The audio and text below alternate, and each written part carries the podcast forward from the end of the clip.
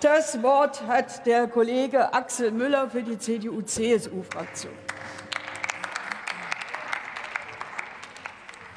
Sehr geehrte Frau Präsidentin, sehr geehrter Herr Minister Lauterbach, werte Kolleginnen und Kollegen! Es freut mich, dass die Tonlage etwas versöhnlicher geworden ist. Und äh, wir haben in der Tat eine sehr dramatische Situation aktuell auf den Intensivstationen der Kinderkliniken. Der Minister hat darauf hingewiesen. Und es ist schon fast beschämend, dass wir von 607 Intensivbetten gegenwärtig nur 367 betreiben können, weil vielerorts einfach das Personal fehlt.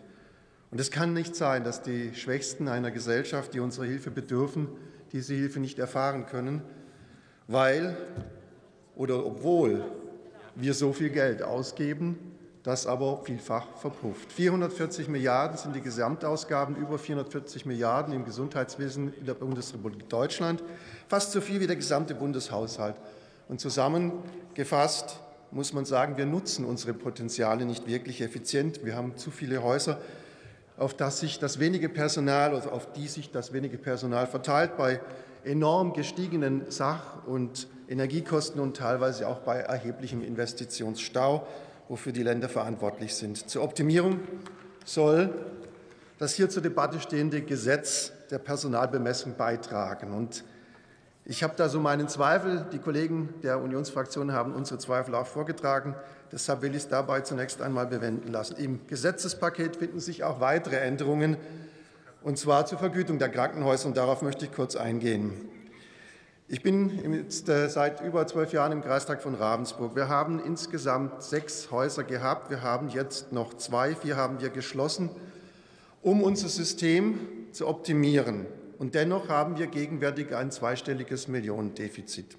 Und eine nicht unwesentliche Ursache dafür sind einfach die Vergütungen im Krankenhausentgeltgesetz. Drei Punkte in aller Kürze. Erstens, der Katalog ambulanter Leistungen nimmt stetig zu. Das ist hier bereits ausgeführt worden. Die Sektorengrenzen fallen und die Häuser bieten jetzt auch immer mehr ambulant zu stationär an, also hybrid. Die damit einhergehenden Verluste an stationären Fällen müssen jedoch durch die Hybrid-DRGs angemessen ausgeglichen werden, und das scheint gegenwärtig nicht der Fall zu sein. Und das gilt aber auch für die hier in diesem Gesetzespaket mit enthaltenen Tagesbehandlungen. Es ist nicht klar und nicht eindeutig und nicht auskömmlich, wie diese finanziert werden sollen. Unser Änderungsantrag greift das deshalb auf. Zweitens. Die Grundlage für die Vergütung ist der Basisfallwert. Er wird einmal im Jahr festgelegt. Kommt es zu Kostensteigerungen wie gegenwärtig, hält er damit nicht mehr Schritt. Es muss eine Möglichkeit geschaffen werden, dass unter dem Jahr nachverhandelt werden kann, insbesondere in Krisenzeiten. Und das Dritte, das sind betriebswirtschaftliche Grundsätze ganz zum Schluss die werden nicht berücksichtigt. Wenn hohe Fallzahlen in einem Bereich zu weniger Fixkosten führen und dazu ein Abschlag gemacht wird, dann muss es aber auch umgekehrt der Fall sein, wenn wir weniger Fallzahlen haben, dann müssen diese äh, weniger Fallzahlen mindestens dazu führen, dass der Abschlag reduziert wird. Auch da lässt der Entwurf oder lässt der Gesetzesvorschlag nichts erkennen.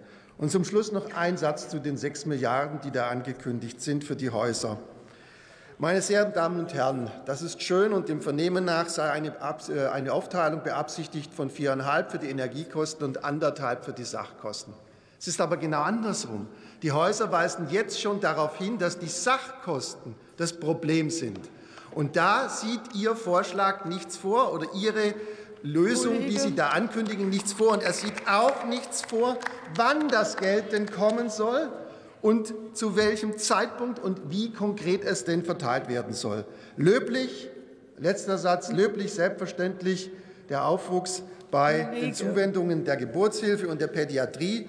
Aber so wie es jetzt ausgestaltet ist, muss hier eine, Verteil kommen, eine weitere Verteilungs müssen weitere Verteilungskriterien nachgearbeitet werden. Auch das sieht unser Änderungsantrag vor. Ich bitte um Zustimmung. Dankeschön.